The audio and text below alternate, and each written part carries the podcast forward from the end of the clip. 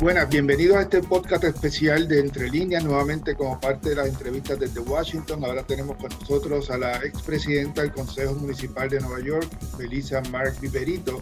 Mark Viverito, puertorriqueña, nacida en la isla, es una de 12 precandidatos demócratas para llenar el escaño que deja el congresista demócrata boricua José Serrano. La, primer, la primaria está prevista para el martes. El escaño por el distrito 15 del sur del Bronx, en Nueva York, para señalarlo, ha estado casi todo el tiempo en manos boricuas desde que Germán Vadillo lo ganó por vez primera hace 50 años, en 1970. Saludos. Hola, gracias por la invitación, José.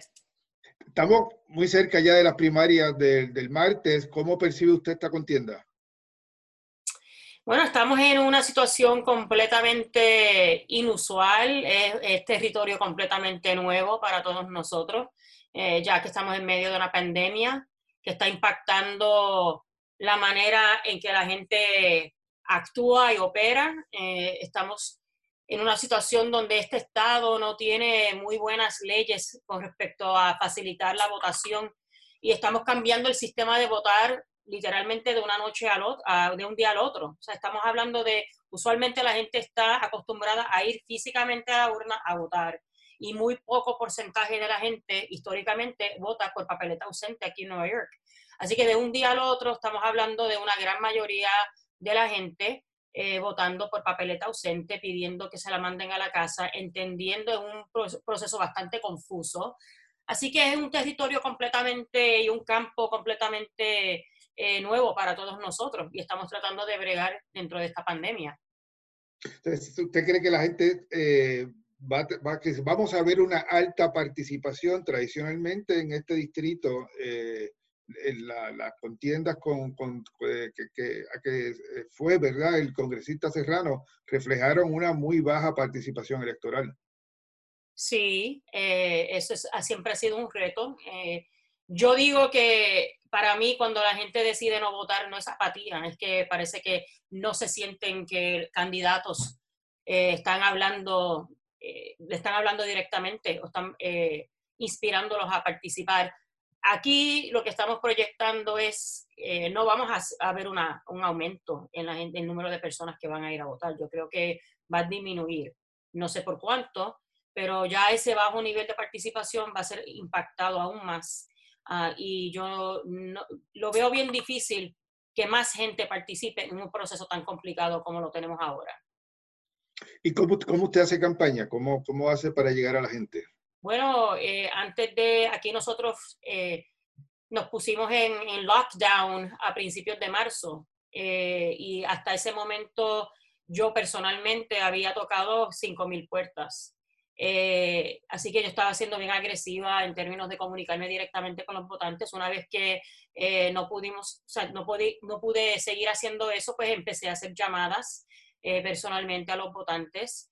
y en estos últimos días he empezado otra vez a, tocar puertas. Hay, hay, hay, una encuesta de mayo que coloca al reverendo Rubén Díaz Padre y a, y a Richie Torres, una carrera muy cerrada. ¿Qué usted opina de esa encuesta? No, yo creo que esa encuesta tiene muchos fallos. Es una encuesta que se hizo mayormente a través de eh, Internet y casi 45% de aquellas personas en este distrito no tienen acceso al Internet. Eh, y se hizo, sabe, pienso yo, se hizo esa encuesta específicamente para beneficiar a un candidato y tratar de empezar a ponerle presión a otros candidatos de tratar de salirse de la contienda. Eh, así que esos son intereses más allá de este distrito, intereses fuera de este distrito. Eh, y yo creo que en verdad eh, cualquier medio de comunicación que utilice esa encuesta como base de cualquier decisión que se haga, yo creo que es un fallo, un tremendo fallo. El, el, el concejal Torres alude de que este momento es una contienda entre él y, y Rubén Díaz. ¿Usted cree que eso no está claro? No, no, yo, o sea, yo ya llevo 12 eh, años representando a cierta parte de este distrito congresional. Yo he estado en la papeleta ocho veces dentro de este distrito congresional. Yo acabo de terminar una contienda al nivel de ciudad el año pasado donde conseguí casi 5.000 votos eh, a través de este distrito congresional. yo soy bien conocida debido a la posición de portavoz que tenía, presidenta del Consejo Municipal. hablo español. Muchos de los candidatos, algunos de los otros candidatos no hablan español y yo creo que es importante poder comunicarse uno efectivamente con los constituyentes que uno representa, poder hablarle directamente a los constituyentes. Así que yo tengo una trayectoria eh, de, mucho trabajo, eh, de logros y de una relación directa eh, con, la población dentro de este distrito y yo creo que esas son cosas que me benefician. Y yo también estoy trabajando fuerte en comunicando, en trabajar directamente para hablar con los votantes. así que yo sigo eh, con mucha esperanza y también con la posibilidad de ganar esta contienda. ¿Qué, qué diferencia su agenda de la de los otros 11 candidatos? Bueno, yo soy una candidata sumamente progresista. Eh, yo he, hecho, tomé la decisión de no aceptar contribuciones de los PACs corporativos. No estoy recibiendo contribuciones de ningunos intereses que tienen que ver con los bienes raíces. Eh, no estoy tomando contribuciones de eh, diferentes intereses como las fossil fuels, eh, como las escuelas charters. así que yo he hecho una decisión de demostrar mis valores y el interés de la plataforma y del trabajo que yo quiero hacer dentro del Congreso, limitando la influencia contributiva de, ciertos sectores, ¿no? Así que yo creo que eso me, hace una candidata completamente diferente a los otros. esto es una campaña de base, estoy trabajando muy fuerte eh, y tengo el apoyo ¿no? del de, sindicato de los maestros, del sindicato UAW, que también tienen, ambos tienen representación en Puerto Rico. Eh, la agenda de Puerto Rico para mí es sumamente importante y lo he hecho central a mi plataforma, ningún otro candidato lo ha hecho. Eh, y yo creo que también para esta posición y esta, eh, este escaño que lo ha tenido el congresista Serrano, él siempre ha hecho Puerto Rico una prioridad. Y es importante nosotros utilizar el espacio y esta, este escaño para seguir adelantando una agenda que beneficie a la isla. Y para mí eso es una prioridad que no tienen otros candidatos. ¿Y qué propone, eh, Melissa, qué propone para Puerto Rico usted? Bueno, yo estoy, tengo una plataforma en mi página web eh, incluye, yo no estoy apoyando y no apoyo la, la Junta de Control. Eh, yo creo que tenemos que eliminar el Jones Act. Yo eh, apoyo completamente un proceso de autodeterminación para Puerto Rico, entre otras cosas, eliminando la deuda. Así que mi plataforma es extensa, la tengo en mi página web y es algo que yo le he dado tiempo y he pensado en esa agenda que la tengo central a mi campaña. Y como he mencionado, ninguno de los otros candidatos también.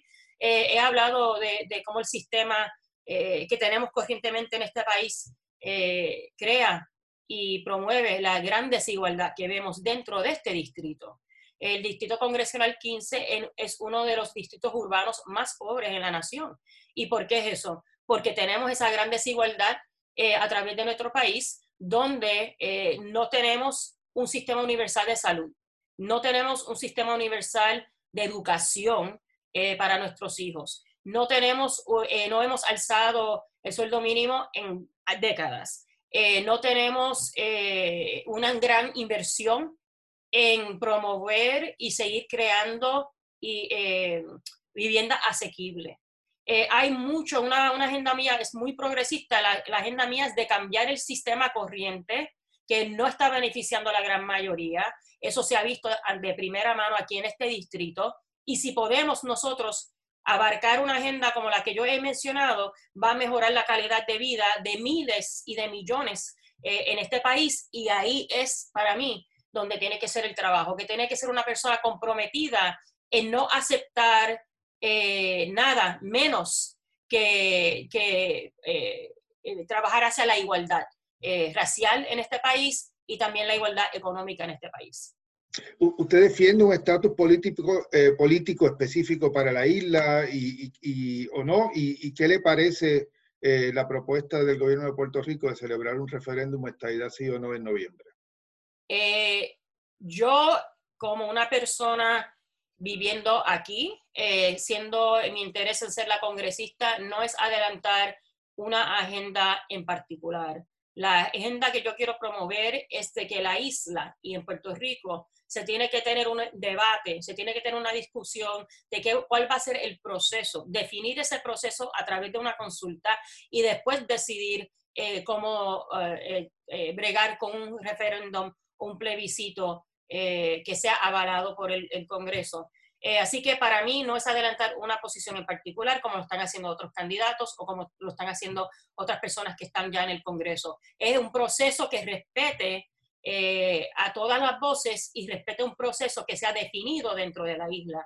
Así que para mí ese va a ser mi, mi, mi trayectoria y mi trabajo. Yo creo que lo que se está adelantando para eh, en el noviembre, ¿verdad? El, el plebiscito. Eh, yo creo que es, eh, es una, es a farce, o sea, es un chiste. Para mí, en verdad que no debería, no se debería dar esa consulta. y yo creo que es un mecanismo que está utilizando el, el PNP para tratar de asegurar de que ellos ganen las elecciones también.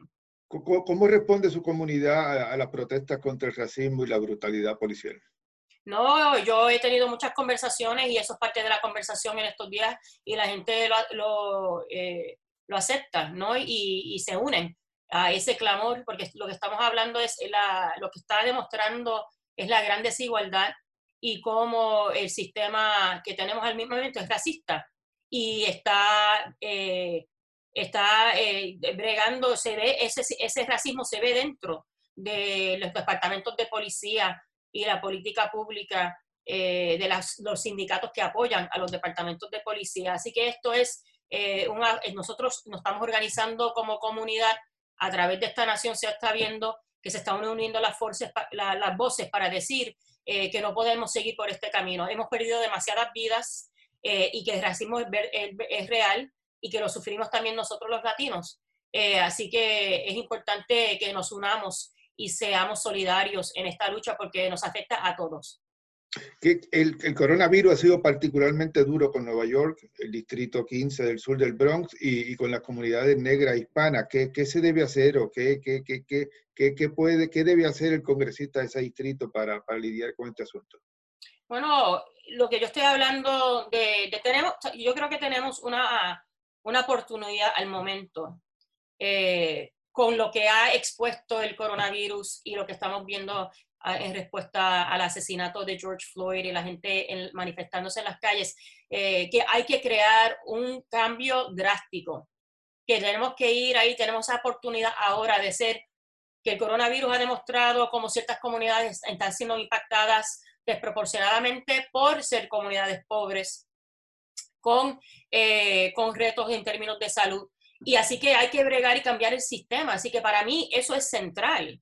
Eh, y no podemos esperar 5 o 10 años. Tenemos que hacer unos cambios drásticos ahora, eh, ahora mismo en este momento. También hay que hacer una mayor inversión al nivel local en la infraestructura del sistema de salud local tenemos a diferentes clínicas uh, comunitarias que tenemos que ampliar y seguir apoyando, trayendo los recursos. Tenemos que expandir el acceso a las pruebas y, a, y el rastreo que se está mencionando, pero una gran inversión para que toda persona que tenga alguna pregunta o que, que se, se, quiera hacer el examen pueda ir sin pregunta eh, y, y, y, también que no tengan que, que poner dinero, ¿no? Algo que sea gratis y sin barreras. Así que para mí es ampliar y fortalecer el sistema eh, comunitario de salud, pero también tenemos que cambiar el sistema completamente y tener un plan universal de salud en este país. Esto tiene que ser una prioridad.